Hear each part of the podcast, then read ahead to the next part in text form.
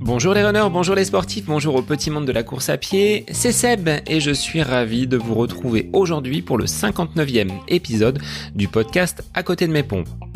Alors dans ce podcast, depuis bientôt un an, j'ai reçu des invités, à la fois anonymes mais très célèbres, des spécialistes pour parler de l'alimentation, de tout ce que l'on doit faire de correct lorsque l'on pratique notre sport.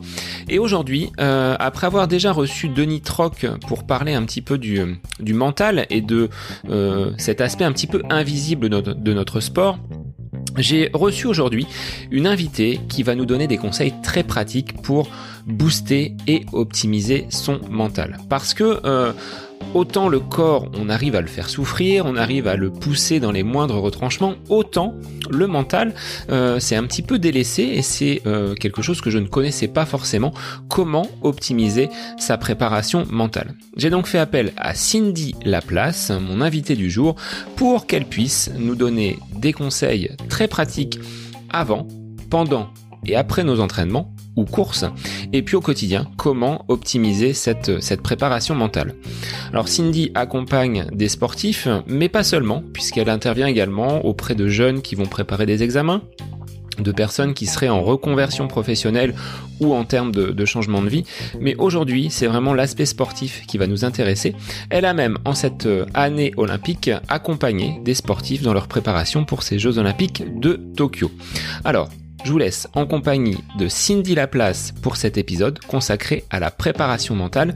Et n'oubliez pas donc d'aller liker, partager et puis peut-être de vous mettre à jour dans les épisodes que vous n'auriez pas encore écoutés du podcast qui, depuis un an, vous accompagne chaque vendredi. Moi, je vous souhaite une belle écoute. Bonjour Cindy, merci d'être l'invité du podcast aujourd'hui. Alors, j'avais déjà évoqué la préparation mentale dans un précédent épisode avec Denis Troc, mais aujourd'hui, on va voir avec toi comment euh, on peut optimiser notre performance par bah, cette préparation mentale et ce qu'elle englobe. Alors, tout d'abord, merci, et puis bah, je vais te laisser te, présenter pour nous dire qui tu es, d'où tu viens, et euh, on verra ce que tu fais par la suite. Bonjour Sébastien, bah, merci à toi. C'est un plaisir de pouvoir échanger sur euh, mon métier et la préparation mentale aujourd'hui. Alors, qui je suis? Ben, Je m'appelle euh, Cindy Laplace. J'ai eu 30 ans il y a quelques jours et je suis préparatrice mentale installée depuis 7 ans sur Toulouse. Alors, avant d'être préparatrice mentale, quel a été ton, ton parcours Qui était Cindy quand elle était plus jeune? Est-ce que c'était déjà un métier que tu, euh, que tu envisageais? Comment tu as cheminé euh, bah, à la fois scolairement euh, et on va dire sportivement par la suite jusqu'à ce, ce métier que tu exerces aujourd'hui? Alors, c'est très simple. J'étais une boule et je suis encore une boule d'énergie aujourd'hui. Donc, je me suis, enfin, mes parents m'ont mis à la gymnastique artistique très jeune. Donc j'ai fait beaucoup de gymnastique artistique, euh, comblée de week-ends par euh, du roller, du kayak, de l'escalade, euh, des via ferrata, enfin tout ce qui pouvait bouger quoi. Finalement, de la danse, de la musique aussi. J'ai fait beaucoup de musique. Et à l'âge de 13 ans, mon club de sport propose, mon club de gym propose une formation d'initiateur fédéral. Bon, et du coup, je suis assez curieuse comme, comme petite fille. Et je me dis, bon, ben, je vais aller me former à comment on entraîne, comment on fait pour entraîner des gymnastes. Donc, je me retrouve à 13 ans avec du recul, c'est assez jeune quand même, à apprendre comment on fait faire la roue, comment on fait faire un flip, comment on encadre une équipe. Et ça me plaît. Donc, euh, sur mon temps qu'il me reste, euh, je m'entraîne, mais aussi je viens entraîner avec euh, les coachs du club. Et ça me plaît tellement que je me retrouve à 15 ans. On propose le monitorat fédéral. Le monitorat fédéral, normalement, c'était ouvert à partir de plus 16-17, mais c'était la dernière année où ils allaient le proposer avec ce format-là. Donc, entre guillemets, on me surclasse et on me dit, ben vas-y. Je me retrouve au château de Gerland, perdu. Euh, moi, je suis de la Corrèze hein, initialement, donc euh, au-dessus, région centre, je crois. Enfin, vraiment, il faisait froid, c'était des conditions horribles. On dormait mal, mais on s'éclate. Parce que je découvre un peu de préparation physique, je découvre la pédagogie, euh, je découvre d'autres façons d'entraîner, parce que bien souvent, quand tu es entraîné par le même entraîneur, tu ne vois qu'une façon de faire. Et en gym, c'est un sport assez dur. On s'entraîne beaucoup d'heures par semaine. Il y a de la douleur, il y a de la peur, on tombe, on se fait mal. Et je me rends compte, j'ai 15 ans, qu'il n'y a rien sur la préparation mentale. Alors, je pense qu'à cet âge-là, je n'ai pas un mot sur la préparation mentale, mais je me rends compte qu'il n'y a rien quand la gamine, elle est sur la poutre, qu'elle est tétanisée et qu'elle pleure, mis à part lui dire descends et calme-toi et remonte quand tu es prête, on n'a rien d'autre. Bon, je t'avoue que ça m'interpelle un peu quand même. Et je me dis, OK, je vais continuer d'entraîner avec ce que j'ai. Je vais faire, euh, je fais un parcours classique, hein, j'ai fait un bac S. Hein. Je vais faire mon bac S et je vais partir en STAPS. Parce que euh, ben, les études pour, faire, pour aller dans le milieu du sport, c'est STAPS. J'avoue avoir hésité entre psycho et STAPS. Bon, clairement, le sport l'a emporté. Et avec je suis bien contente d'être partie en, STAPS plutôt qu'en psycho parce que c'est un parcours beaucoup plus adapté à mon métier aujourd'hui. Et du coup, je suis donc de Tulle, en Corrèze. Peut-être que par l'histoire, tu connais un peu euh, cette ville. Alors, je connais Tulle parce que j'y ai laissé une cheville sur un trail. Ah, oui, Donc, la Tulle Brive Nature, oui, je, je vois un petit peu. Donc, l'hôpital de Brive, mais le départ était, euh, était à Tulle. Donc, euh, effectivement, je, je vois ce que, ce que peut représenter la Corrèze. Alors, on va laisser une autre, euh, une autre euh, entente là-dessus. Ça a été la ville la plus sportive de France. Sans dire de bêtises, je me souviens plus en quelle année, mais on avait été élu la, ville la plus sportive de France. Et pour l'anecdote, euh, c'est François Hollande hein, qui m'a payé avec sa réserve parlementaire mes formations d'initiateur et de monitrice fédérale parce que ça avait un coût. Et euh, les réserves parlementaires, ça va financer un peu les associations. Euh, euh, donc bon, il aura au moins servi à ça pour mon, pour mon parcours. Et je me retrouve donc dans cette formation de monitorat que je valide. compliqué à cet âge-là, les filières énergétiques, la pédagogie. Bon. J'arrive à l'utiliser et il me tarde de partir en STAPS. J'arrive à intégrer STAPS Toulouse, c'est un choix. Brive, tu sais, as-tu on n'aime pas trop Brive. C'est un peu les coujoux, c'est la petite guerre de clochers.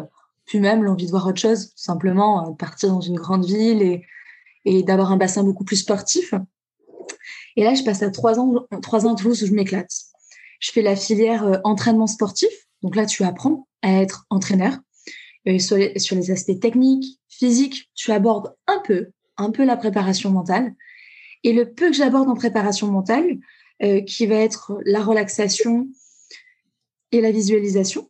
C'est les deux seuls éléments qu'on nous apporte en licence parce que ça n'a pas vocation à faire de nous des préparateurs mentaux, hein, une licence générale. Je l'utilise euh, en tant qu'entraîneur de l'Union gymnique de Ramonville, petit club toulousain où c'est mon job étudiant, mais passion aussi. Et tu continues quand même à, tu continues quand même à pratiquer la gymnastique en parallèle de cette euh, filière STAPS. Est-ce qu'il faut, quand on est étudiant en STAPS, avoir peut-être un, un, certain niveau dans une, dans une discipline? Alors, ça a évolué. Euh, moi, à l'époque, quand j'arrive sur Toulouse, fais un choix. Euh, j'arrête la gym pour des raisons physiques. Parce qu'en STAPS, on va faire 12-14 heures de sport, mais différents. On va faire de l'athlétisme, on fait du rugby, on fait de la natation, euh, on, fait du sport de combat, des disciplines que tu n'as jamais fait. Et du coup, ça demande quand même des ressources différentes. Et je fais un choix de me dire, OK, la gym, de toute façon, c'est un sport à maturité précoce, hein, donc il a vocation à s'arrêter. Tu gardes ton corps prêt et frais pour, pour les études. Et par contre, tu investis l'entraînement. Donc, mon temps libre, il est dédié à ma pratique d'entraîneur. Par contre, aujourd'hui, tu as raison. Dans le, dans le STAPS, il faut garder un niveau. Mais j'ai fait un autre choix en STAPS. Euh, tu dois prendre une spécialité, mais j'ai pas pris la spécialité de gym en STAPS parce qu'elle n'allait rien m'apporter en plus. En étant monitrice fédérale, j'avais tous les éléments bien plus que certains profs pour entraîner. Donc j'ai fait le choix d'aller dans la pratique de la natation pour avoir un diplôme de maître nageur sauveteur. Donc il me fallait m'entraîner en natation. Donc je pratiquais, mais pas dans ma discipline de, de prédilection. Et euh, à l'Union gynique de Ramonville, euh, enfin, cette salle, elle, nous faisait pleurer. Quoi. Il y avait impraticable, euh, les plaques s'écartaient, on n'avait qu'un seau, qu'une barre qui tenait à moitié, enfin vraiment dans des conditions très moyennes. Et je me dis, ben, on fait ce qu'on a. J'avais des, des, filles qui étaient qui venaient de tout milieu. La gym, quand t'as pas commencé à 3 ou 5 ans, c'est compliqué pour, pour des, des qualités. Et bien tant pis. Euh, on va créer une cohésion d'équipe, on va dialoguer, on va se faire confiance, on va se filmer pour se représenter ce que donne notre passage sur le saut de cheval. Euh, on va être malin sur les enchaînements parce qu'en gym, si tu fais une rondade flip mais qu'elle est toute pourrie, eh ben, tu seras beaucoup pénalisé. Que si tu tiens juste à une jolie rondade, ben, euh, tu as un maximum de points. Donc, c'est de la tactique en fait. Et puis, je m'assure que les filles adhèrent à ça. C'est-à-dire qu'on fait des enchaînements qui sont propres. Donc, on débarque à la première compétition avec les filles. Euh, pour te dire, on nous avait prêté des justes au corps, pour te dire les conditions du, club. Hein. D'entraînement, oui, qui était euh, compliqué. voilà. On nous prête des vieux justes au corps alors que tout le monde a des beaux. Bon, on passe au-dessus de tout ça. Les filles ont le sourire. Euh, on est content d'être là. On est heureux. On fait la compétition et franchement, je suis fière des filles. Au-delà de ce qu'elles ont produit, bonne attitude, très peu de stress, du plaisir. Elles sortent de la barre ou de la poutre. Elles sont contentes. On passe une journée magnifique. Et on est obligé d'attendre le soir parce que c'était euh, les régionales. On attend le soir le podium, les filles sont assises et euh, j'ai les bras croisés et on regarde le podium comme on fait à chaque fois dans le milieu du sport. Cinquième, sixième, euh, troisième, deuxième, l'Union Gimique de Ramonville. Et là, c'est très drôle, personne ne bouge. Mais personne ne bouge. Parce que personne ne sait qui est l'Union Gimique de Ramonville. Les gamines ne s'attendent tellement pas à être deuxième qu'elles sont spectatrices. Et là, c'est moi qui me lève dans la salle qui dit Oh, les filles, debout Vous êtes sur le podium. C'était génial. Et, euh, et, du coup, je me suis dit Mais comme quoi, avec des conditions moyennes, parce que je les avais trois heures par semaine, alors que les autres clubs s'entraînaient 10 heures, 12 heures, avec un volume horaire bas, euh, avec de la passion, de l'échange, du respect euh, et des outils, on arrive à faire quelque chose ça a été un révélateur pour toi euh, de dire finalement je peux apporter quelque chose à des sportifs qui euh, à la base n'ont pas forcément toutes les capacités, toutes les compétences, mais avec la passion, tu l'as dit, le, le, respect et ton, ton regard extérieur de pouvoir les, les tirer vers le haut? Oh, je pense que sans être méchant, personne n'aurait parié sur cette équipe. Enfin, la réalité, elle est là. Il y avait une en gym, c'est, on te dirait qu'elle a pas le qu'elle a pas de tête, qu'elle a pas le physique pour on, enfin, on aurait appelé cette équipe-là, on l'a dit, hein, t'es une équipe de bras cassés. Je dis, ah non, mais, mais d'une tête euh, pleine d'envie, je leur ai répondu. Et révélateur, ça et autre chose. C'est-à-dire que j'étais aussi en stage en STAPS à côté et que euh, j'ai entraîné un autre club avec une entraîneur et qu'elle m'avait laissé, comme elle savait que j'étais monitrice, elle m'avait laissé libre champ d'action. Pareil, imagerie, renforcement de la confiance en soi par du positif, relever ce qu'on fait de bien. Et pareil, les filles, alors cette compétition-là, je suis absente pour des raisons euh, d'études, hein, de mémoire, mais je reçois un texto de l'entraîneur et des parents qui me disent mais merci beaucoup. Les, filles sont fières d'elles. Euh, il y a un travail qui a été fait euh, qui est génial. Et surtout, c'était le travail pour les gymnastes, mais pour les jeunes filles qu'elles sont et qu'elles deviennent aujourd'hui, parce que maintenant elles ont le permis et elles font des études. C'est ça qui, du coup, à ce moment-là, est révélateur en disant, ben, comme quoi, peu importe d'où tu pars, soit socialement ou en termes de qualité, si tu as des personnes qui ont les compétences et qui ont l'envie, tu peux arriver à te dépasser. Donc oui, je pense en quelque sorte à un révélateur. Alors, une fois que tu as eu terminé tes, euh, études en, en STAPS, est-ce que tu as basculé tout de suite vers, euh, vers cette préparation mentale et quel diplôme tu as euh, dû justement euh, suivre? Parce que de STAPS, on sort peut-être pas avec euh, ce, label préparatrice mentale. Déjà, qu'est-ce que c'est que la préparation mentale si tu devais la, la définir aujourd'hui? Est-ce que c'est un grand sac où on a plein d'outils à sa disposition? Dis-nous tout. Alors, la préparation mentale, c'est un entraînement qui vise à développer des habiletés, on parle d'habiletés, individuelle ou collective pour être plus performant et favoriser le plaisir dans la pratique. Voilà ce que c'est la préparation mentale. C'est pas ma version, c'est aujourd'hui la définition de la préparation mentale, comme la définition de la préparation physique. Développer des qualités physiques pour être meilleur, euh, être en bonne santé, éviter de se blesser. Voilà ce que c'est la préparation mentale. Suite à STAPS Toulouse, entraînement sportif tu as raison, ça n'a pas vocation, avec une licence générale, à faire de nous des préparateurs mentaux. Les études sont quand même plutôt bien faites en STAPS, on te projette sur ton projet professionnel. Et je m'étais rendu compte qu'il y avait des masters, master 1, master 2, en préparation physique. Donc ça, il y en avait un paquet sur toute la France. Et il y en avait un ou deux qui faisaient moitié prépa mentale, moitié prépa physique. Donc déjà, ça m'interpelle. Je regarde un peu le contenu. Mais là, je me dis, attends, la préparation physique, c'est complexe. La préparation mentale, c'est complexe. Comment tu peux faire moitié l'un, moitié l'autre? Et là, par le plus grand des hasards, enfin par des recherches, je trouve Montpellier. Montpellier, Master 1, euh, préparation psychologique et coaching. Et là, Montpellier, je me rends compte qu'il faut être tes prioritaires quand tu es de Montpellier, de Marseille et de Nice. Donc en clair, j'ai intérêt de me débrouiller, d'avoir un très très bon dossier pour entrer à Montpellier. Sinon, par défaut, j'y rate Bon, ben là, en fait, c'est la fixation d'objectifs, on en parlera pour le sportif. Mais quand j'ai su exactement où je voulais aller, eh ben, j'ai forcé sur certaines matières, la psychologie, la sociologie, les projets de stage. Quand on m'a fait de ma lettre de motivation euh, pour entrer en master, j'ai dit que j'avais déjà, ce qui était le cas, un stage là-bas sur place. On nous a projeté sur après nos études. Moi, je leur ai expliqué que je voulais développer une activité libérale, que je voulais la préparation mentale pour tous et non que pour ce sport de haut niveau et j'y rentre. Et d'ailleurs, je suis la seule de Toulouse à l'époque à être rentrée. Et là, je m'éclate parce que Master 1, Master 2, eh ben, tu découvres toute la validation scientifique de la préparation mentale. Tu me parlais d'un grand sac.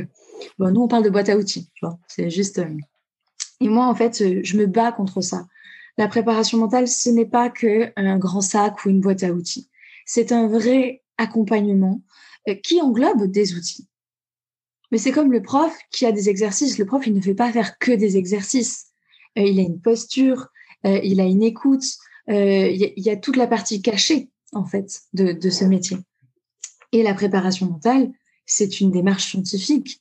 Tu analyses le besoin, qui est explicitement demandé ou non. Tu émets des hypothèses. Pourquoi il y a ce comportement-là?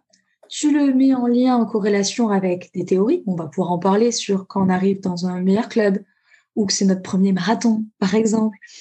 Et en fonction de la théorie, tu cales la, pratique du sportif, qu'est-ce qui se passe pour lui. Tu travailles, là interviennent les outils, mais tu vois, ils n'interviennent que dans la phase mise en application. Tu affines et tu valides, et c'est un éternel recommencement.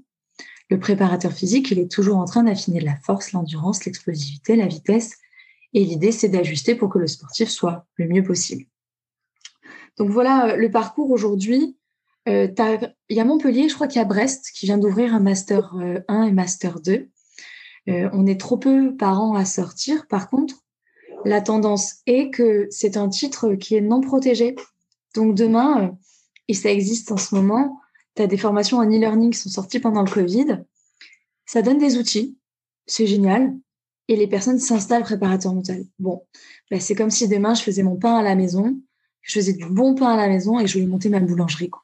Donc il n'y a pas forcément, euh, on va dire, une certification comme euh, certains métiers peuvent entre guillemets le l'obliger. Hein. L'exemple du pain euh, est, est, flagrant. C'est vrai que aujourd'hui, bon, avec les outils dont on a à notre disposition, on peut faire notre propre pain. C'est pas pour autant mmh. qu'on fera un, un, bon boulanger. est-ce que est-ce que tu trouves que finalement, si il n'y a pas une certification et que le titre n'est pas protégé, on peut aller au devant de pas de charlatans, mais de personnes qui, euh, entre guillemets, se, se disent préparateurs mental, alors qu'il n'y a pas toute l'expérience, toute la euh, le, cheminement que tu as pu avoir dans ton parcours en STAPS et l'héritage euh, de ce que tu as pu faire sur la, gymnastique qui t'a donné quand même déjà des, des bases assez solides pour exercer ton activité aujourd'hui. Alors il y a quand même un diplôme. Le, le, titre est non protégé, mais il y a quand même un diplôme. C'est-à-dire que il y a quand même un master 2 ou deux master 2, peu importe, qui donne des compétences, une posture éthique, déontologique, euh, pour accompagner le sportif sur les aspects psychologiques de la performance. Euh, le titre est non protégé.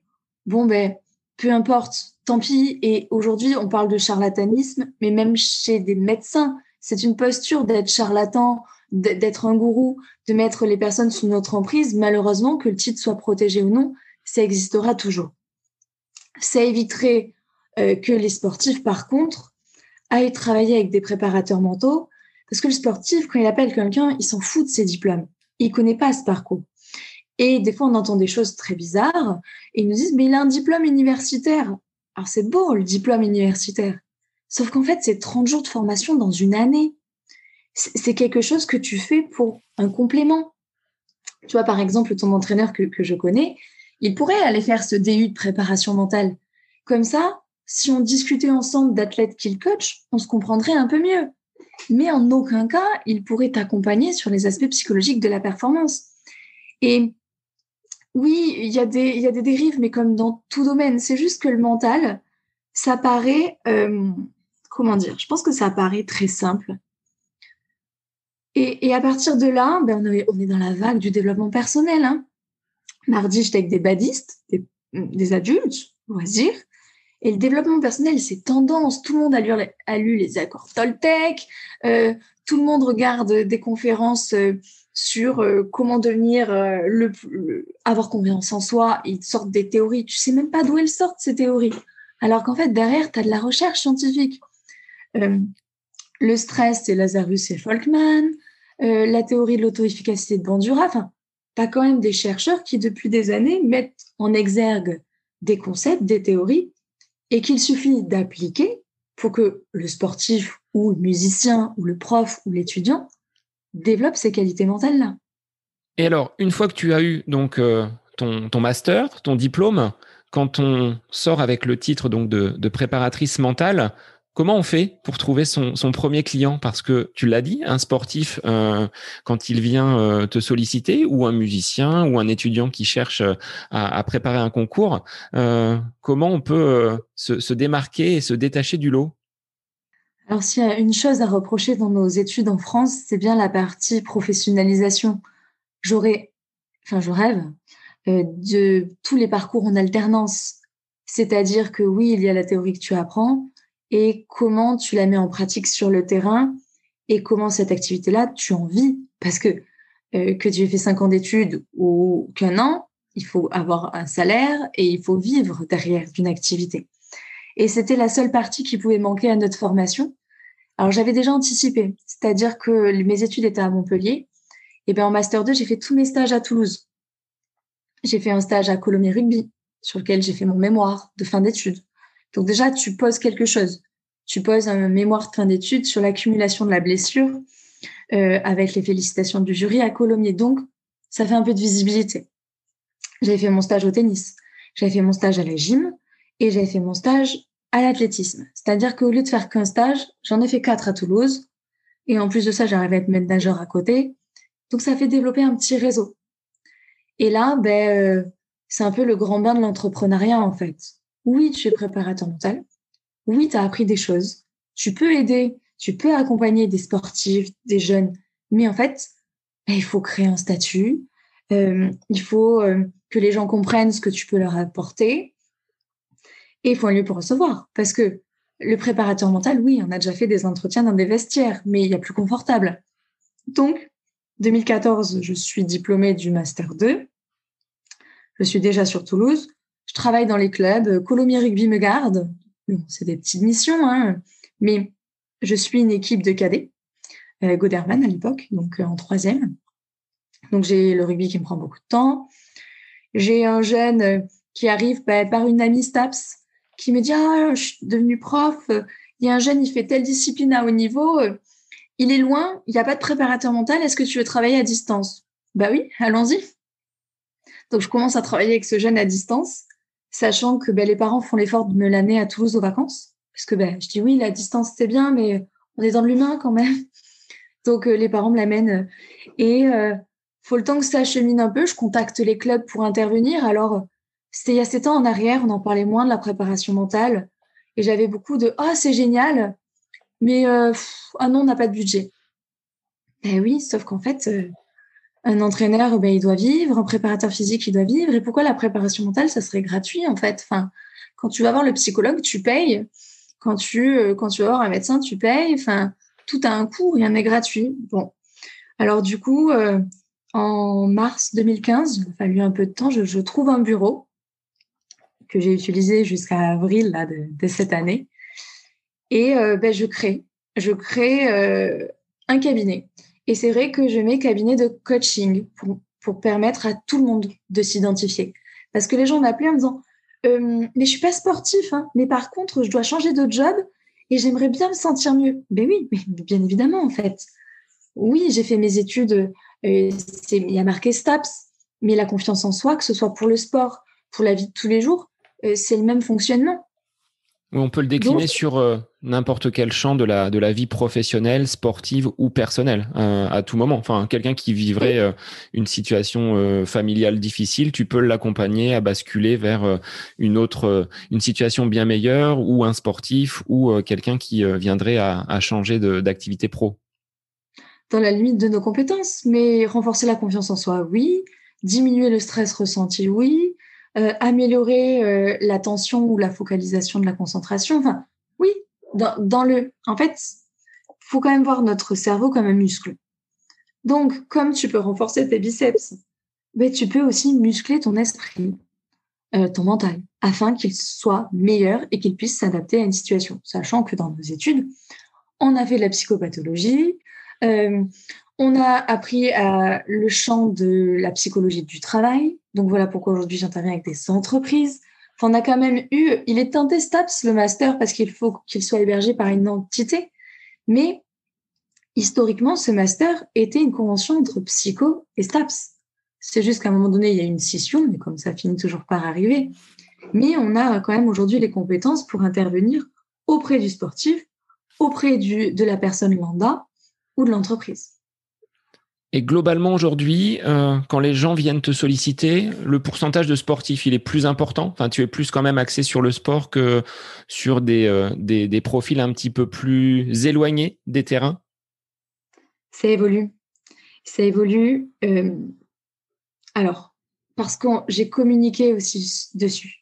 C'est-à-dire que moi, mon grand précepte, c'est que j'ai autant plaisir. Donc, on parlait des Jeux olympiques à coacher, aller passer un week-end avec un sportif qui prépare les Jeux Olympiques que avoir euh, Axel, 8 euh, ans, euh, qui a moins de stress quand il est en classe, tu vois, par exemple. Et, et, je trouve que ça nous met aussi dans la réalité. Quand je coach des chefs d'entreprise qui font des millions de chiffres d'affaires, qui ont des investisseurs, où chaque choix est stratégique, important, ben, j'ai autant de plaisir à le faire que d'avoir Julia qui est en train de passer le brevet ça fait aussi, je pense, partie de mes valeurs. Pour moi, ça devrait être accessible à tous, la préparation mentale. D'abord à l'école, avec des bonnes bases. Si des gens mettaient des bonnes bases à l'école, ce serait une bonne chose. Et après, on optimise. Alors, il est vrai qu'en tant qu'enseignant, tu vois, c'est pas des choses euh, que l'on va transmettre à nos élèves. On leur apprend pas à avoir confiance en eux. On leur apprend pas à être euh, moins stressé, à, appréhender, on va dire, correctement une situation. Pour un élève qui aurait des mauvais résultats, on va surtout pointer euh, ce qu'il ne sait pas bien faire, alors que on peut dire, bah oui, peut-être que tu as pas bien fait cet exercice-là, mais à contrario, tu as des compétences dans d'autres domaines. Est-ce que ça, tu penses que ça pourrait être, euh, alors là, c'est un, clin d'œil qu'on envoie à notre ministre euh, Jean-Michel Blanquer, de l'intégrer peut-être un peu plus dans nos, dans nos parcours éducatifs? Alors moi, j'ai un précepte, c'est agis. Donc, euh, avant que nos politiques décident de réformer notre école, eh ben, j'ai agi, c'est-à-dire que j'interviens dans des lycées, où, alors c'est un peu tard, mais c'est déjà ça, où j'ai et les jeunes et les profs. C'est-à-dire que quand on est venu me chercher pour les jeunes pour dire faut, faut les aider à être plus à l'aise à l'oral, je dis OK, mais je m'occupe des profs. Et je ne viens que si j'ai les profs également. Et là, récemment, au début du mois, avec mon collègue, mon collaborateur, Nino Pelloli, on avait 50 enseignants et enseignantes d'école maternelle face à nous pendant une journée pour aborder la formulation positive comme tu le fais, le fait de faire un bilan objectif à un enfant ou un ado. Et là, je me suis dit, voilà, euh, il y a un système, soit on subit, soit on agit. Et bien, si on peut apporter des bases. Alors, l'école, est-ce qu'elle a vocation à amener tout ça? J'en sais rien. Mais en effet, quand on rend une copie, bien, on pourrait commencer par le positif. Tu as bien fait ça, je suis contente, t'as tenté, t'es resté concentré, bon, ben ça, ça a l'air d'être plus compliqué. Quel est l'axe d'amélioration et est-ce que tu es content de toi? Et ça prend juste une autre tournure, parce que dans tous les cas, on fait un retour. Mais ça demande de la formation, en fait, à la base pour les enseignants. Et comment, finalement, tu peux, euh, à travers les différents outils, euh, révéler le, le, meilleur, que ce soit euh, un sportif, que ce soit un, jeune que tu accompagnes, euh, quels sont les leviers que tu utilises pour euh, ben, tirer euh, vraiment le, meilleur de ces, personnes que tu, que accompagnes? On est vraiment sur de l'accompagnement et tu le disais tout à l'heure, l'humain a quand même une grande part dans ton, dans ton travail. Alors, en préparation mentale, on distingue deux choses. La préparation mentale efficiente de j'ai un concours, j'ai un casting, je change de job, euh, je prépare les jeux, où là, tu entraînes et tu optimises la confiance, la motivation, la gestion du stress, gérer son activation. Là, tu es sur euh, restreint. Par contre, on englobe ça dans la préparation psychologique. C'est-à-dire que avant de faire un tulbrive nature, euh, il y a la préparation de ma routine, d'avoir fixé les bons objectifs. Ça, c'est de la préparation mentale. Mais si cette semaine-là, tu as tout le monde qui a été malade à la maison, si cette semaine-là, euh, il y a eu un décès, si cette semaine-là, il y a eu la signature de la nouvelle maison, euh, il y a euh, ce que nous sommes autour du sportif que nous sommes, de l'étudiant que nous sommes. Donc, on s'assure, alors, on s'assure que le projet ait du sens pour le sportif. C'est pas nous qui allons dire si d'aller au jeu ou d'arrêter sa carrière, ça a du sens. Non, mais par le biais d'entretien, on lui permet d'être bien dans cette posture-là. Et, du coup, à partir de là, quand il y a cet accord entre l'entraînement mental, je préfère le mot entraînement, entre l'entraînement mental, genre on muscle le cerveau, et qu'à côté, il sent qu'il est dans une bonne dynamique familiale, scolaire, euh, dans, son, dans son accomplissement en tant que femme ou en tant qu'homme, et eh bien là, oui, tu arrives à révéler le meilleur de la personne. C'est ce que j'appelle la, charge mentale. Et David, mon, coach, on, l'utilise également parce que, euh, comme tu le dis, euh, si on analyse euh, très froidement des séances sans tenir compte de tout cet environnement psychologique, on peut passer à côté euh, bah, d'éléments qui sont quand même euh, épuisants, qui peuvent entre guillemets euh, pomper vraiment dans le, les ressources du sportif. Et euh, effectivement, quand tu as euh, une vie professionnelle qui peut offrir des, des, difficultés, la vie de famille qui vient impacter également l'énergie que l'on peut avoir, des enfants qui dorment plus ou moins bien et tout ce qui est lié finalement au côté perso. Euh, si on le dissocie complètement de notre activité sportive, euh, on est dans le, on est dans le faux là.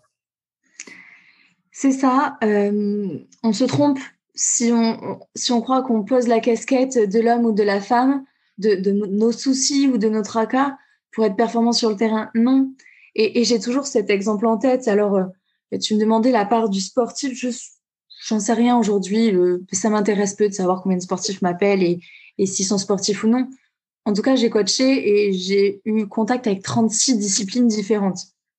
Et j'ai toujours souvenir d'un sportif que je suis depuis des années, qui depuis quelques temps avait des baisses de perf. Donc, bien sûr, on cherchait à comprendre parce que son mental, il est entraîné, il est bon. Et là, je comprends qu'il est en train de s'acheter une maison, sa première maison. Oui, sauf qu'en fait, c'est un choix important. Euh, il y, a, y a tout ce qui est crédit. Et en fait, tout simplement, alors, on en a rigolé. J'ai dit, mais à quel moment tu as oublié de me le dire? Parce qu'ils sont obligés de tout me dire. Mais finalement, ça avait une conséquence dans sa performance. D'où l'intérêt du préparateur mental d'être assez proche du sportif, euh, du chef d'entreprise ou du jeune qu'il coach. Là, récemment, j'ai une jeune qui me dit euh, Je suis stressée pour, euh, pour le bac de français. Oui, sauf qu'en fait, le contexte familial est tellement compliqué autour qu'on aura beau mettre en place toutes les techniques que l'on veut pour diminuer son stress, malheureusement, vu ce qui est en train de se passer dans le contexte familial, elle sera forcément impactée. Donc, il faut euh, l'accepter, le digérer, trouver des stratégies pour se placer au mieux. Et quand tu accompagnes des sportifs, alors tu parles donc toi de ton rôle d'entraîneur au niveau mental.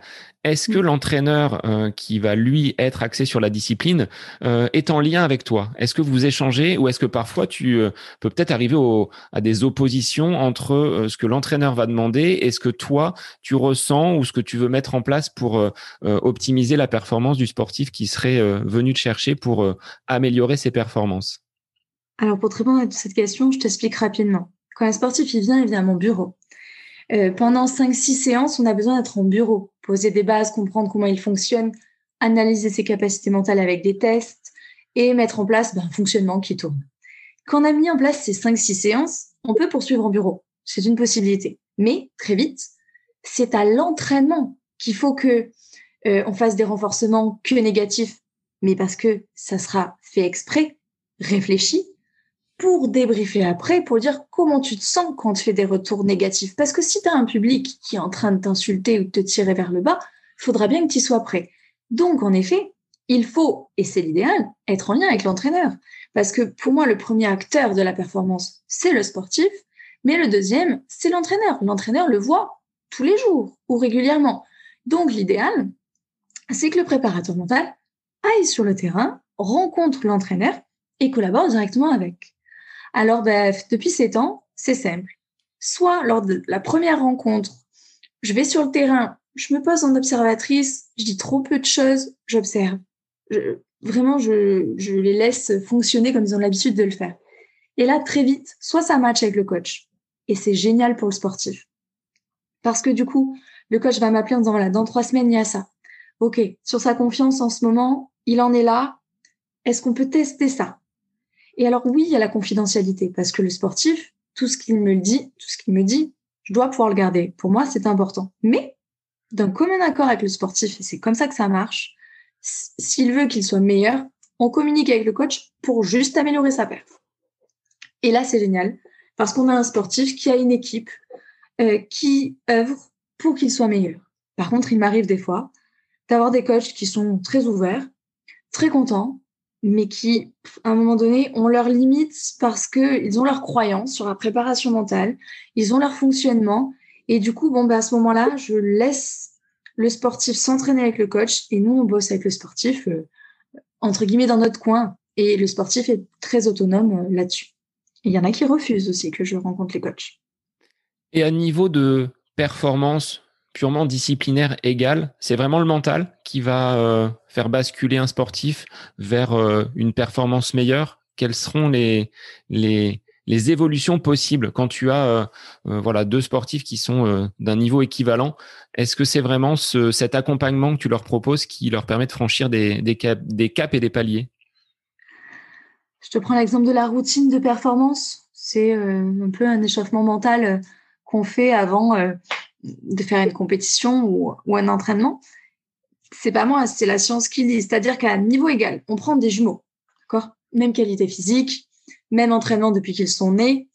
Et tu as un jumeau qui fait la routine et un jumeau qui, donc, rien à faire, fait aucune routine. Celui qui fera la routine sera meilleur. Parce que la routine aura diminué le stress, amélioré ses gestes et amélioré son attention. Donc, en fait, euh, alors moi, je le constate, parce ça fait sept ans et je vois des sportifs qui ont des résultats.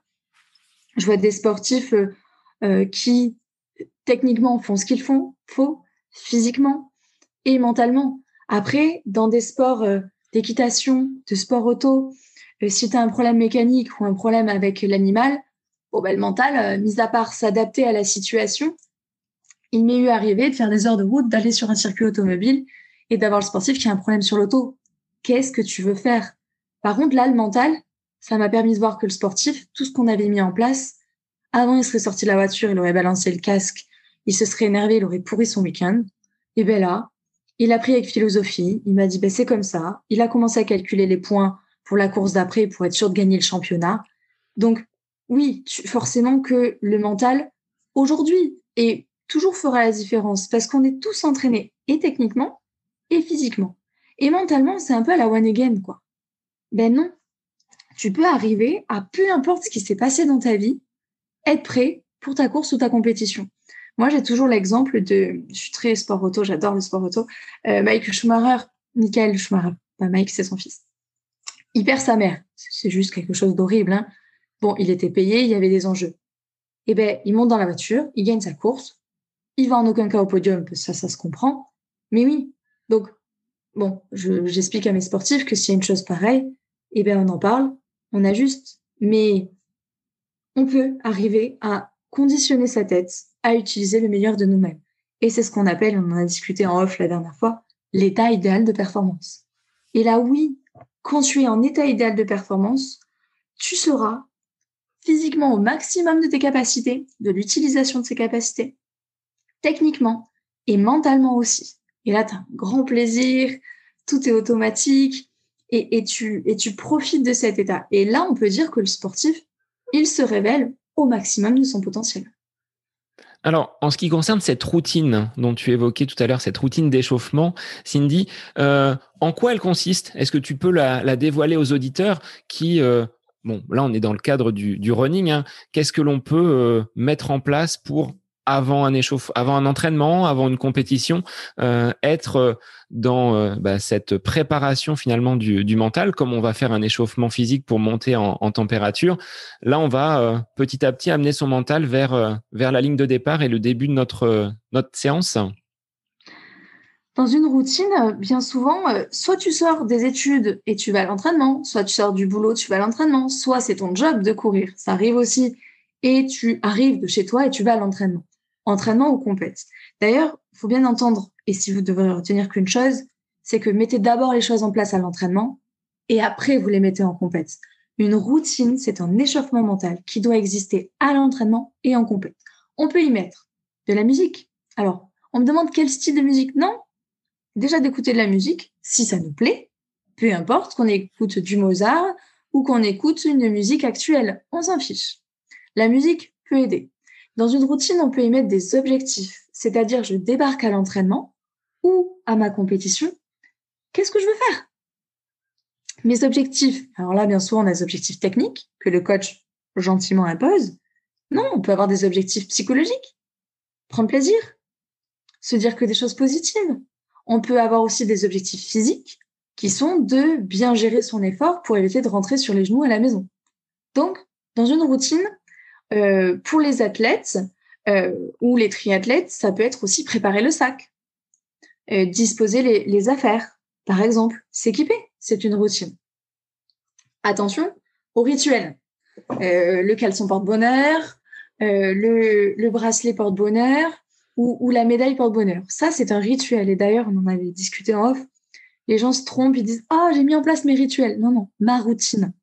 La routine, c'est-à-dire que peu importe que tu écoutes de la musique, tu peux la chanter dans ta tête, personne viendra avoir d'incidence là-dessus. Et tu peux écouter une minute de la musique ou tu peux écouter 20 minutes de musique. Ça, c'est à toi de le décider. Donc, musique, se fixer des objectifs, là aussi, c'est une technique, mais déjà, d'avoir l'intention de se fixer des objectifs, c'est une bonne chose. Et tu peux mettre dans une routine, y mettre soit de l'activation, soit de la relaxation. C'est-à-dire, si tu as fait ta journée de, boulot ou comme toi, là, quand tu te levais tôt euh, pour aller t'entraîner avant que tout le monde se lève, ben, des fois, euh, physiquement, on a du mal à s'y mettre.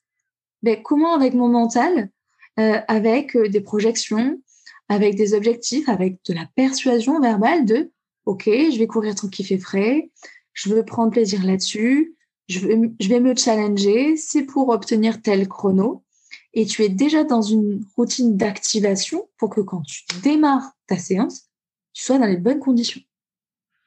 Donc ça, c'est vraiment en amont de la, de séance. Et comme tu l'as dit, après, une fois que cette routine est mise en place, on peut peut-être la mettre en place sur une, compétition, donc euh, avec euh, un, petit entraînement qui va durer quand même quelques séances.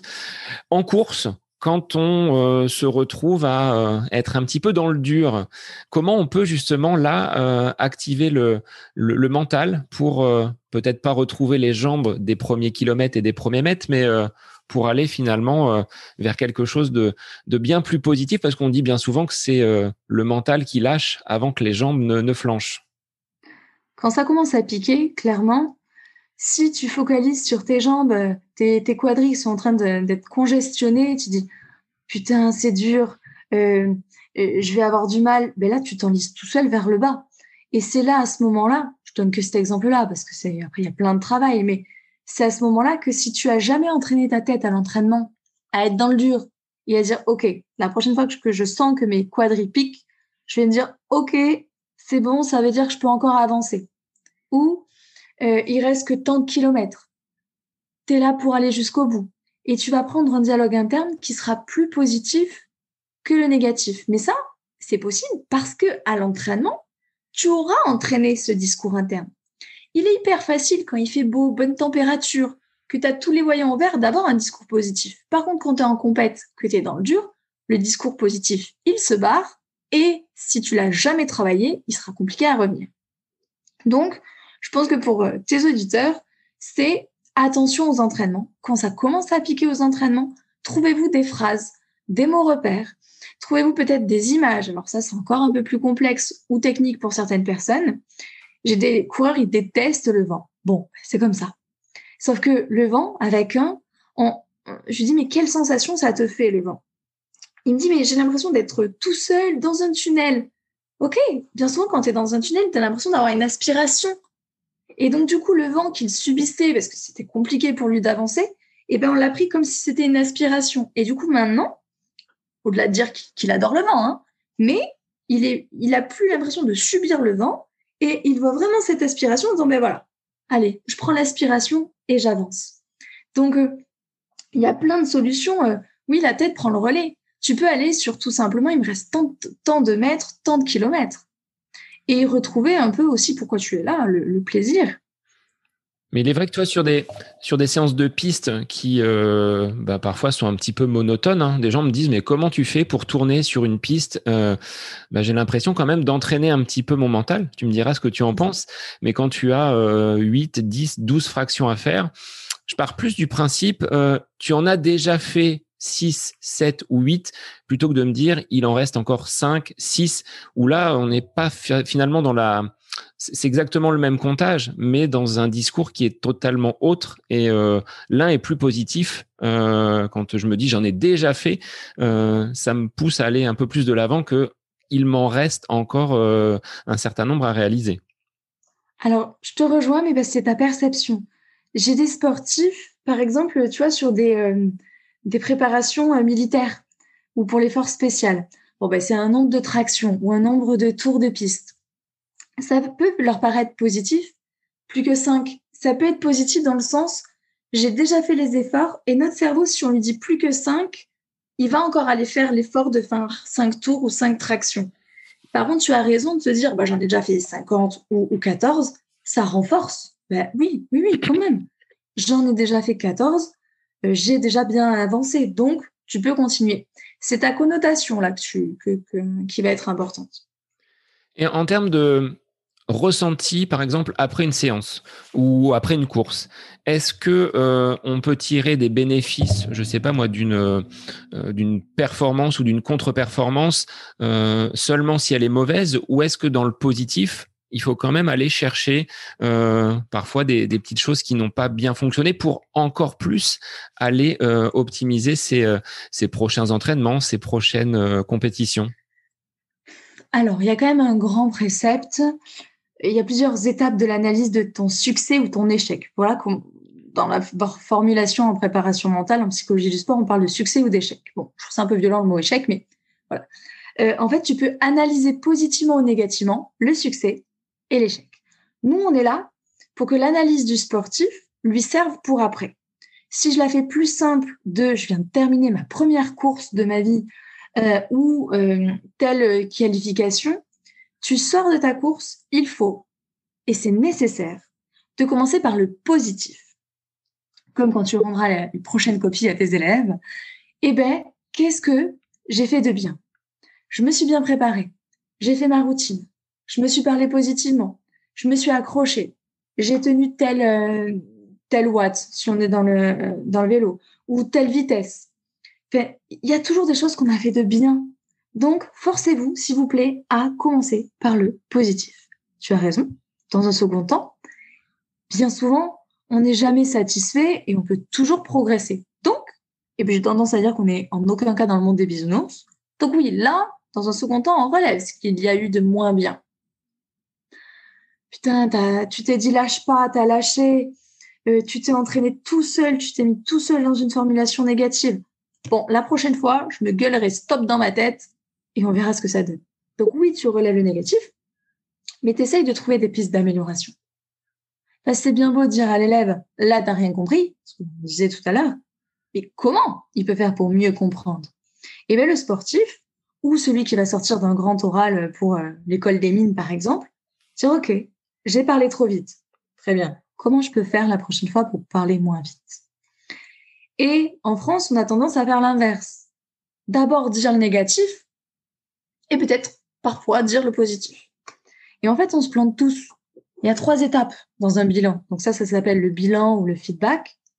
Je sors de ma compétition, de mon échéance, que je l'ai réussi ou non. Je dis du positif, assez, assez important, du négatif avec les axes d'amélioration et je reviens sur du positif, global. Peut-être que ça va parler à nos plus jeunes auditeurs. Ça s'appelle un hamburger. La technique du hamburger. Positif, négatif, positif. Et on imagine, on visualise un hamburger. Et on commence par ça. Enfin, quand on termine, on doit toujours débriefer là-dessus. On s'est rendu compte que si on avait ce type de bilan-là, la personne avait plus confiance en elle. Donc voilà quand même un moyen d'entretenir ou de développer votre confiance, mais aussi la motivation. Après, il y a d'autres étapes plus importantes, c'est-à-dire que quand c'est la première fois euh, que tu fais un mauvais choix stratégique sur une course, bon, ben, tu essayes de savoir si ça arrive souvent ou pas souvent, si c'était ta faute ou si c'était la faute d'un élément extérieur, si c'était quelque chose sur lequel tu avais le contrôle ou pas le contrôle. Là, on passe encore un cap et tout seul, ça sera compliqué, d'où l'intérêt d'avoir un professionnel qui t'accompagne. Mais tout seul, je pense que vous pouvez de vous-même vous forcer à faire un bilan. Et ce bilan, faites-le à l'entraînement. Faites-le soir quand vous rentrez à la maison avant de claquer la portière de la voiture ou de passer la porte de la maison, si vous faites un bilan de qu'est-ce que j'ai fait de bien aujourd'hui, qu'est-ce qui était moins bien, qu'est-ce que j'aurais pu améliorer, et je suis plutôt content de rentrer, vous allez plus profiter de votre soirée. Et ça, tu incites euh, les personnes que tu accompagnes à le poser par écrit ou ça reste vraiment sur du, sur du verbal? Est-ce qu'il faut peut-être euh, ancré, euh, alors là c'est le, prof d'histoire et de français qui parle, un petit cahier où on note finalement séance du jour, point positif. Bon là il y a un petit point négatif, mais et je fais le bilan, c'était quand même plutôt bien. Alors, ça dépend des personnes. T'en as qui sont à l'aise avec l'écrit, d'autres non. Aujourd'hui, il y a les vocaux qui sont à la mode. Donc, les, les, sportifs me font des messages vocaux, ils les enregistrent, ils se les gardent. J'aime bien qu'on garde des traces parce que ce que tu as vécu là, le 24 juin 2021, euh, la veille des Jeux Olympiques ou dans quatre ans au prochain championnat du monde ou d'Europe, ben c'est bien que tu vois toute la progression que tu as eue. Parce que finalement, on a tendance à vite oublier par quoi on est passé, aussi bien dans le positif qu'aussi bien dans le négatif.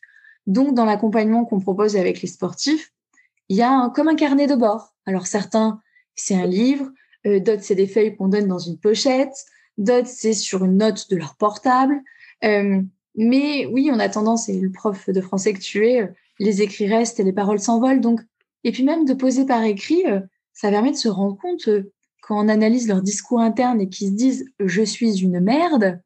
Bon, ben c'est peut-être plus simple de le dire que de l'écrire. Et quand tu l'écris, tu dis bon, on peut peut-être trouver une phrase plus positive que je suis une merde. Ah, j'ai le droit de me tromper, j'ai le droit de douter. Euh, j'ai un cerveau, j'ai un corps. Et, du coup, de l'écrire, il y, a la, la prise de conscience quand même que c'est hyper violent et néfaste.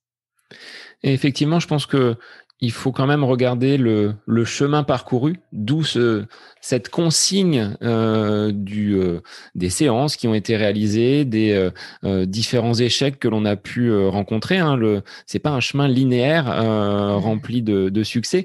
on n'est pas dans une méthode couée où tout est positif, tout est beau. Tu le disais tout à l'heure, on n'est pas dans le monde des bisounours. C'est ça. cette méthode de alors et on me le dit quand on travaille le discours interne, les sportifs les non-sportifs me disent, mais non, non, mais moi, je ne veux pas me dire je suis le plus beau et le meilleur et le plus fort.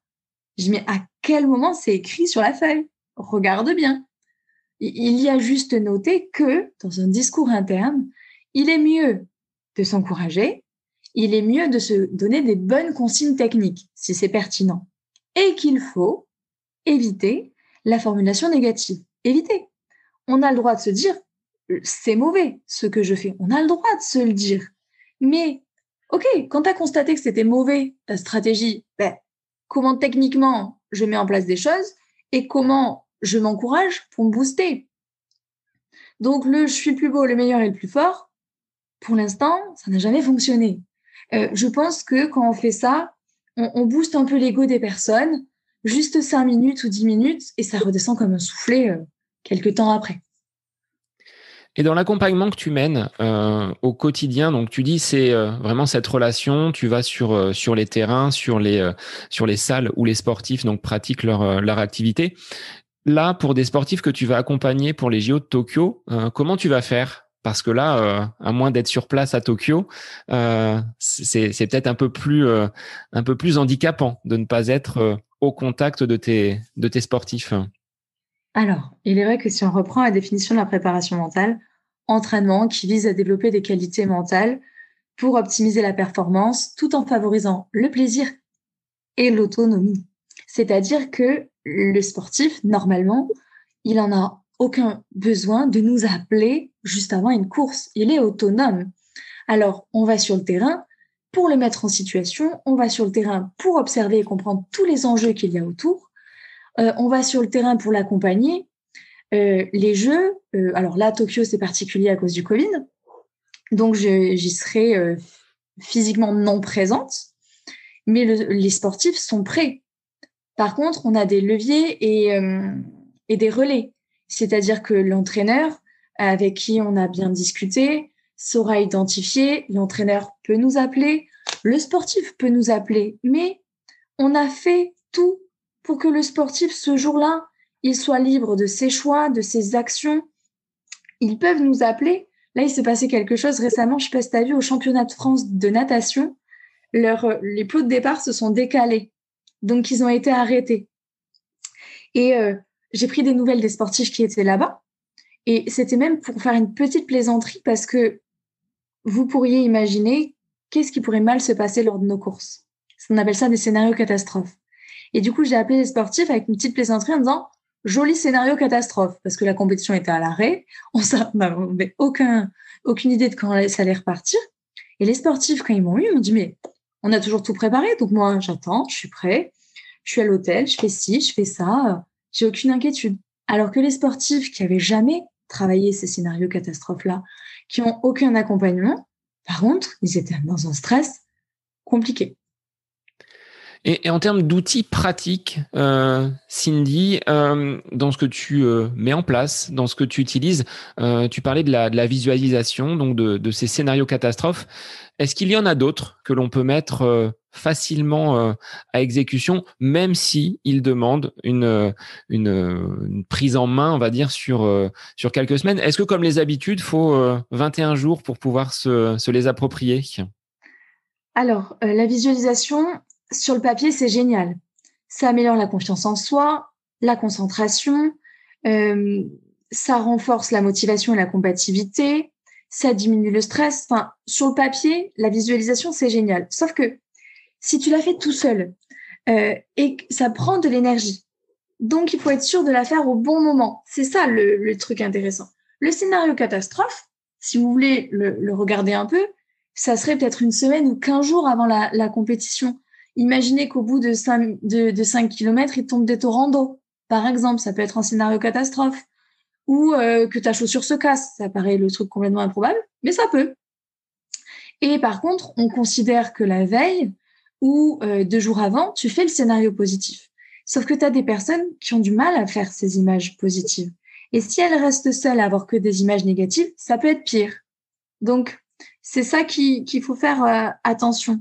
Euh, moi, je conseillerais plus, avant une course, d'aller regarder le lieu vous allez dormir si vous y allez la veille, d'aller regarder le parcours, euh, d'aller regarder la météo. Je vous conseillerais plus d'aller sur l'organisationnel. Déjà, ça diminuerait beaucoup le stress. Tout bête. Savoir si euh, il y a monsieur ou madame qui vient, les enfants. Parce que tout ça, c'est à gérer autour de, de nos performances. Je préférais que vous alliez sur l'organisationnel euh, l'imagerie, c'est un peu border si c'est fait tout seul. C'est d'une bonne intention, mais ça peut être pire, en fait. Et quelques secondes avant le départ, tu vois, quand on a cette petite boule, on se dit ouais, finalement, euh, j'ai fait ma préparation, je sais que j'ai bien bossé, mais je vais pas y arriver. Euh, je suis pas sûr d'atteindre euh, le kilométrage que je me suis fixé ou le chrono. je vais vais pas être en mesure finalement d'aller d'aller jusqu'au bout. Qu'est-ce qu'on peut faire pour contrebalancer un petit peu cet état, euh, on va dire, négatif et euh, de peur peut-être? Alors normalement, si tu as fait cette, ta routine, cette boule au ventre et ce discours-là négatif, euh, il est aux oubliettes. Hein. Donc déjà, enfin, vraiment, hein, mets en place une routine et tu auras moins cette perception-là. Admettons, tu as encore la boule au ventre sur la ligne de départ. Admettons, on aura travaillé une technique de relax. Tu contractes tout, tu relâches tout, ou tu te projettes dans le canapé ou sur une piste de ski. On fait de la visualisation, on l'aura travaillé tu redescends. Ou alors, tu as ta phrase. Ta phrase qui te permet de dire, hé, c'est que du sport. Je vais faire ce que je peux ou je vais tout donner et je suis là pour passer un moment. Tu peux aussi, tu as le droit d'avoir la boule au ventre. Tu as le droit d'avoir ton cerveau qui te dit, non, mais tu vas faire n'importe quoi, ça va être compliqué. Tu as le droit, tu acceptes, mais tu trouves un, levier, qu'il soit persuasion verbale, qu'il soit euh, t'ancrer, quoi, faire un petit bond sur place, par exemple, regarder autour. Voilà, c'est de la comparaison aux autres, mais regarder autour en disant, hé, il y a que des hommes ou il y a que des femmes, quoi. Enfin, de, jambes, de bras, une tête. Euh, je l'ai choisi d'être là. Parce que bon, le sport, on le choisit d'être là. Donc finalement, tu as plusieurs euh, que ce soit un petit peu l'hypnose, la visualisation, la sophrologie, euh, la psychologie. Euh, tu parlais tout à l'heure de boîte à outils. je dirais qu'il y a même plusieurs plusieurs cases dans cette dans cette boîte avec des, des, leviers que tu vas utiliser en fonction des, des sportifs. Ça ne va peut-être pas marcher. Enfin, tu as peut-être pas une méthode qui est dictée pour n'importe quel sportif. Tu t'adaptes en fonction des, des différents profils. Si tu veux, plus concrètement, notre métier, c'est des entretiens. C'est l'échange, non de la discussion, hein, de l'échange, de l'entretien, qui va permettre d'identifier le besoin, de proposer la, alors l'outil, mais la situation. Sur la comparaison aux autres, quand tu as des sportifs qui me disent oui, mais quand j'ai tel dossard qui me double, je suis au fond du saut parce que je sais que c'est le meilleur français ou le meilleur international, t'as pas d'outils. Enfin, il n'y a pas tout le temps que des outils. Par contre, tu as un vrai travail sur, OK, euh, cette personne-là, peut-être qu'elle s'entraîne plus que toi, peut-être qu'elle elle a plus de pression que toi parce qu'elle est, euh, il y, a, quand même un travail d'analyse, de, de restructuration dans ton esprit de la situation.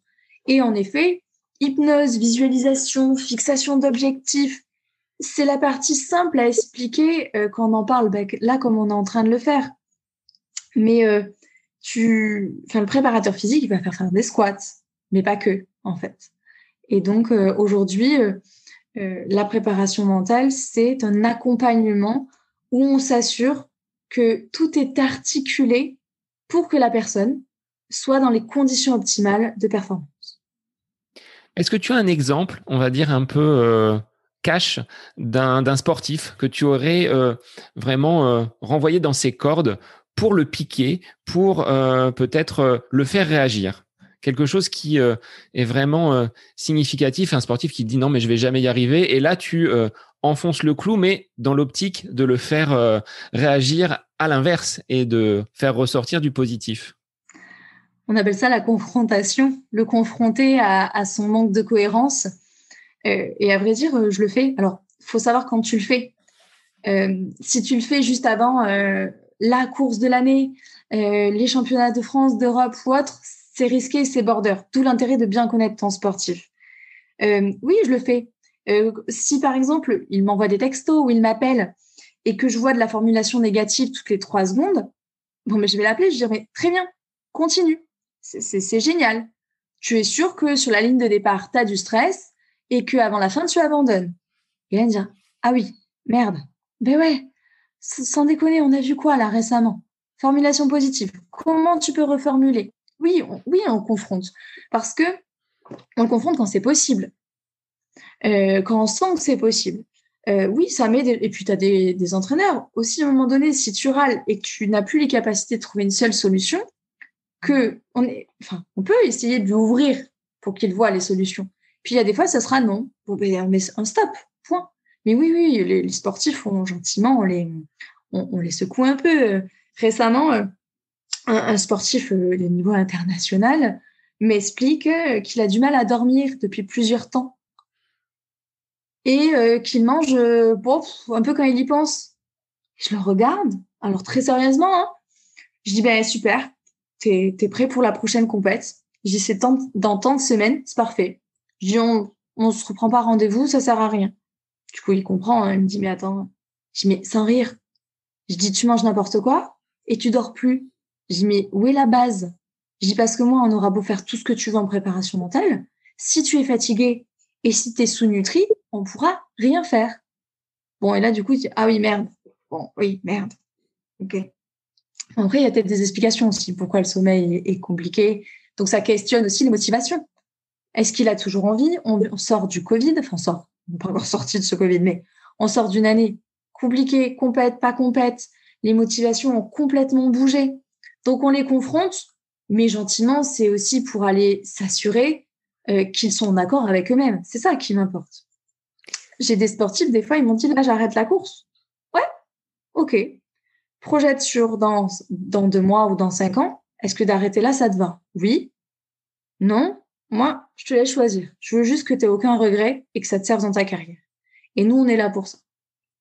Et justement, cette période Covid, quand euh, les objectifs ne sont pas présents, euh, pour avoir interviewé donc euh, quelques sportifs de très très haut niveau, certains m'ont dit sans objectif, Sébastien, moi je suis bon à rien. comment toi tu peux les les accompagner pour peut-être se fixer des objectifs qui soient là peut-être au-delà du simple résultat et du simple chrono? Alors, justement, beaucoup de sportifs ont aucune connaissance de la fixation d'objectifs et de ses effets. Les sportifs, et ils ont droit, hein, qui étaient focalisés que sur le résultat. Le résultat, soyons clairs, c'est être premier mondial, deuxième, troisième, quatrième, c'est d'être sur un podium. Voilà le résultat. Le chrono, c'est une performance qui sera individuelle. Les sportifs qui ne vivent, il y en a un, hein, que pour être meilleurs, par là, ils se sont retrouvés au carton avec le Covid. Parce que du coup, plus aucune, plus aucun moyen d'être comparé, plus aucun moyen d'être challengé.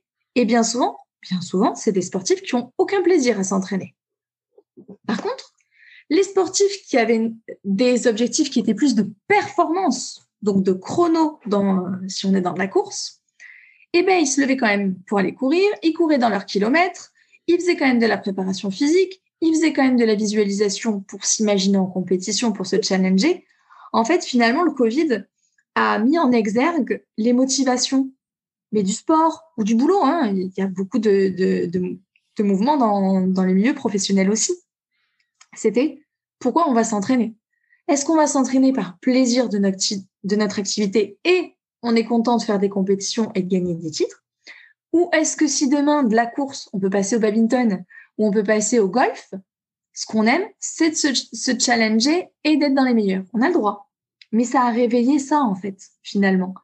Et euh, le job du préparateur mental, ou même des sportifs euh, amateurs, hein, on a beaucoup de sportifs amateurs qui viennent nous voir, on les voit que six fois, mais c'était de retrouver de la motivation, de retrouver de l'envie. Et le Covid, nous, nous mettant dans une incertitude de temps, il fallait nous ramener dans le présent. Là, je vais aller courir parce que je suis content de chausser mes baskets, parce que je suis content d'aller voir la nature, parce que je suis content de continuer potentiellement à progresser et à avoir un bon rythme. Il fallait, c'était drôle parce que ça fait neuf ans que je suis dans la préparation mentale, on avait toujours préparé nos sportifs à loin.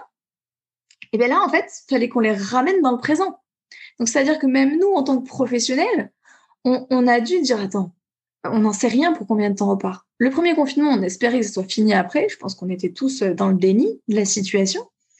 Donc en plus, on a surfé sur, euh, sur le premier confinement en disant, bon, ça va repartir. Et quand c'est pas reparti, quand ils ont annulé les Jeux Olympiques, par exemple, on s'est dit, oula, rien n'est... En fait, tout, tout, tout ce qu'on avait projeté bouge. Donc, qu'est-ce qu'on va faire? On va nous ramener dans nos valeurs, dans la valeur du sport, dans l'envie du dépassement de soi, de peut-être retrouver les autres à distance en se protégeant. Euh, mes cyclistes, ils sont allés rouler tout seuls. Euh, les rugbymen, ils sont allés s'entraîner tout seuls avec un ballon face à un poteau. Enfin, ça, a changé complètement notre euh, spectre, en fait. Mais ça a bousculé pas que les sportifs, hein, tout le monde. Et en neuf ans de pratique, comment tu regardes le parcours que tu as mené euh, depuis cette sortie euh, de la fac de STAPS, euh, est-ce que tu es satisfaite? Est-ce que tu envisages encore d'autres d'autres évolutions? Quel serait le, le, plus grand changement entre tes premiers entretiens et ceux que tu mènes aujourd'hui? Alors le parcours, moi j'avais plusieurs objectifs quand je suis sortie de la fac. Promouvoir la préparation mentale pour tous la rendre accessible, peu importe comment, mais la rendre accessible euh, à un enfant de 5 ans. Euh, et la personne la plus âgée que j'ai aujourd'hui a 87 euh, ans. voilà, c'était permettre à chacun, moi j'ai un, dans ma tête, c'est les seules limites sont celles que l'on se fixe. Peu importe où tu es né, peu importe tes capacités, si tu as envie et que tu donnes les moyens, tu atteindras ce que tu souhaites. ça, c'était cette partie-là. J'avais aussi envie euh, bah, de vivre des belles expériences, que ce soit d'aller sur le terrain, euh, de rencontrer des belles personnes. Ça, c'était mon objectif. Et je voulais créer une structure. C'est-à-dire qu'aujourd'hui, je me rends compte que quand je vais sur le terrain, bah, le sportif, il a que de l'eau, alors que l'eau, bah, des fois, il y a mieux. Euh, les sportifs sont assez souvent isolés, notamment dans la course à pied, par exemple.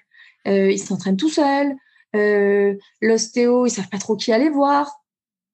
Et du coup, ça fait deux ans, et il a ouvert qu'en avril, là, ça faisait deux ans, mais plus longtemps avant, que je maturais sur un centre pluridisciplinaire où le sportif, mais aussi toute autre personne, pourrait venir et avoir accès donc à un médecin, à un kiné, à un ostéo, psychologue, diète, naturo, infirmière, etc. Et il m'a fallu un peu de temps parce qu'il fallait trouver un lieu. Et euh, ça y est, euh, avril 2021, plein Covid, euh, euh, le centre Croix Dorade Santé euh, a ouvert. Alors, c'est un centre qui est teinté de, du grand public, parce que les deux médecins qui sont dans le centre sont médecine générale hein, et non du sport. Donc, j'ai quand même mes contacts dans la médecine du sport. Mais au moins, on travaille en pluridisciplinaire, parce que c'est pareil, moi, je pense que personne n'est indispensable et que la performance, notamment la santé, c'est un tout. Donc, d'avoir des équipes et des personnes qui collaborent entre elles. Et l'objectif que j'avais aussi, c'était de transmettre. Donc, euh, j'enseigne un peu à la fac, euh, notamment les aspects psychologiques de la perf, la prévention du burn-out. Et je me place non en tant que prof, je me place juste en tant qu'ancienne étudiante qui leur donne des conseils qui peuvent et qui pourront les aider aujourd'hui en tant qu'étudiant, mais dans leur projet professionnel. Et comme j'avais fait mon mémoire, un de mes mémoires sur la blessure, je voulais vraiment accompagner le, sportif euh, dans la blessure. Donc, je suis dans une structure qui s'appelle l'ITEPS à Muret, où euh, sportif et toute personne blessée peut venir faire de la rééducation, mais aussi de la préparation physique et de la préparation mentale. Donc, avec euh, neuf ans de recul, alors satisfaite, je pense que pour un esprit de compétition comme le mien, je, oui, contente, on va dire. Je suis plutôt contente de, ce parcours et surtout des valeurs euh, des sportifs avec qui je travaille. Bah, c'est des sportifs euh, qui sont alignés, euh, respectueux. c'est plus ça dont je suis fière aujourd'hui. Alors pour des sportifs qui vont se challenger sur les prochains euh, championnats de France, championnats d'Europe, championnats du monde et très prochainement Jeux olympiques, euh, il y aura peut-être une petite part euh, bah, de ton travail dans leur dans leurs résultats. Donc ça, ça doit ça doit faire plaisir quand même quand les sportifs reviennent avec des résultats et tu dis bah j'ai pu quand même apporter ma pierre à l'édifice en marge de ce que l'entraîneur a pu faire et de ce que le sportif a pu réaliser sur les sur les terrains. En fait, euh, je, le réfléchis vraiment, mais ce qui me rend fière, c'est de les voir en tant qu'hommes et femmes, parce qu'il y en avait, ils sont toujours jeunes, mais il y en avait, ils avaient 10 euh, ans. Donc maintenant, ils en ont 19 euh, ou 17. Donc c'est ce qui me rend vraiment fière, c'est de les voir évoluer en tant que personnes. Et finalement, quand ils ont des titres, oui, ils m'écrivent, mais ça me fait plus plaisir de voir qu'ils sont contents d'eux-mêmes de voir que euh, ils se sont battus pour arriver là, parce qu'il y en a qui sont passés par des choses très compliquées. Il y en a, je suis allée les voir après leur deuxième ou troisième opération. Euh, il y en a qui ont dû s'entraîner pendant tout seuls parce que des clubs les refusaient. il y en a qui ont eu des carences alimentaires qui les ont mis en danger. Enfin, c'est des personnes qui ont été mis en difficulté par le monde du sport parce qu'il est loin d'être tendre à certains moments et qui finalement, sans prendre leur revanche, aujourd'hui ont atteint ce qu'ils voulaient et continuent d'atteindre ce qu'ils veulent. Et franchement, demain, bon, bah, ils ont des titres, c'est bien parce qu'ils le notent, ça reste un CV sportif, mais il est très périssable. Hein. Les Jeux dans quatre ans, bon, une médaille olympique, ça reste. Mais un titre de champion de France dans la discipline, c'est deux fois par an, une fois par an. Donc, non, ce qui me plaît, c'est que ça va teinter leur parcours d'hommes et de femmes, finalement. Alors, avant de conclure, Cindy, est-ce que tu pourrais, euh, pour les auditeurs, synthétiser euh, ce que l'on peut faire en tant que euh, sportif pour aborder de la meilleure des façons un entraînement ou, ou une compétition. Quels sont les, les préceptes de Cindy, préparatrice mentale? C'est la préparation mentale de secours. Alors, avant un entraînement, ou avant une compétition, même si vous arrivez presque à la bourre, ben, ça arrivera, ayez l'impression de prendre le temps de vous échauffer, et physiquement mentalement. S'il le faut, fixez-vous qu'un ou deux objectifs, mais fixez-vous-le et démarrez votre entraînement. Ça, on est dans de la routine, vous pourrez revoir en détail sur le début du podcast. Quand vous êtes dans l'effort, peu importe ce que vous faites comme discipline, attention à ce que vous vous dites si vous vous découragez, si vous vous descendez, vous le payerez forcément. Quitte à avoir un discours un peu plus positif ou à se dire stop dans votre tête, mais c'est vous qui entraînez vos jambes, c'est vous qui êtes acteur de votre performance. Donc, attention à ce dialogue interne et il s'entraîne d'abord à la maison, dans vos cours, au boulot, pour que sur le sport, ça soit facile. Et pour terminer, quand vous avez fini quelque chose, que ce soit un bon ou un entraînement tout pourri, faites bien attention à commencer toujours, toujours par le positif. J'ai tenté, j'y suis allé, positif, négatif avec l'axe d'amélioration et revenez sur le positif. Donc, routine avant, pendant, attention au poids de ce que vous pensez de vous-même et le après, faites un bilan objectif parce qu'il y a toujours des choses qu'on aura bien fait. Bon, bah, je pense que là, on a vraiment toutes les cartes en main pour euh, réaliser donc euh, de belles choses à l'entraînement et en compétition. Sur euh, quel réseau, sur quel support média on peut te, retrouver si les gens veulent te contacter et avoir plus d'informations sur l'étendue de ton travail et cette boîte à outils que tu, que tu leur proposes? Alors, le site internet, c'est lc pour la place cindycoach.fr. Bon, en tapant Cindy place dans Google, on trouve. Le site internet, le blog est beaucoup alimenté. On trouve sur comment préparer un triathlon, euh, comment gérer ses émotions dans le tennis. Donc, vous pouvez même aller lire d'autres articles qui vont vous servir. La page préparation mentale euh, sur Facebook relaye ces, articles-là. On fait quelques vidéos euh, qu'on met sur Facebook, Instagram. Instagram, je crois que c'est Cindy Laplace. on trouve assez facilement sur les réseaux. Et après, euh, je vous invite peut-être à nous contacter parce qu'on est, euh, alors moi un peu moins, mais Nino est, plus disponible. Ne serait-ce que d'échanger 10-15 euh, minutes, on le fera avec grand plaisir. Bon bah un grand merci Cindy pour cet échange et bah, cette optimisation finalement du mental. Hein. Il faut, comme l'entraînement physique, entraîner son mental pour atteindre à chacun, hein, à chacun ses objectifs, mais être euh, être performant à son niveau. Donc un grand merci d'avoir pris du temps euh, bah, en cette période de pré-olympique pour euh, échanger sur le podcast. Merci à toi. Écoute, on a trouvé, on a passé un moment sympathique et j'ai hâte de voir le résultat. Bien. Eh ben, pour moi, ça a été un bon moment. Donc, je vais tenir compte hein, de, cette routine avant, euh, avant entraînement et ce débrief euh, que je fais déjà sur le plan physique, mais que je pourrais faire sur le plan, euh, sur le plan mental. Donc, j'ai encore appris beaucoup aujourd'hui. Un grand merci. Et pour les auditeurs, bah, je vous dis à la semaine prochaine pour un nouvel épisode du podcast À côté de mes pompes.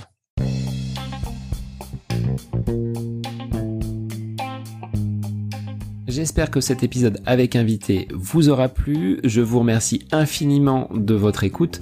Pour euh, faire remonter le podcast dans les classements, je vous invite à laissez une petite évaluation sur Apple Podcast, 5 étoiles, un petit commentaire, ça me fera énormément plaisir et vous permettrez au podcast d'être remonté, diffusé, euh, déployé sur euh, ces différentes plateformes de façon euh, bah, plus importante encore qu'il n'est actuellement.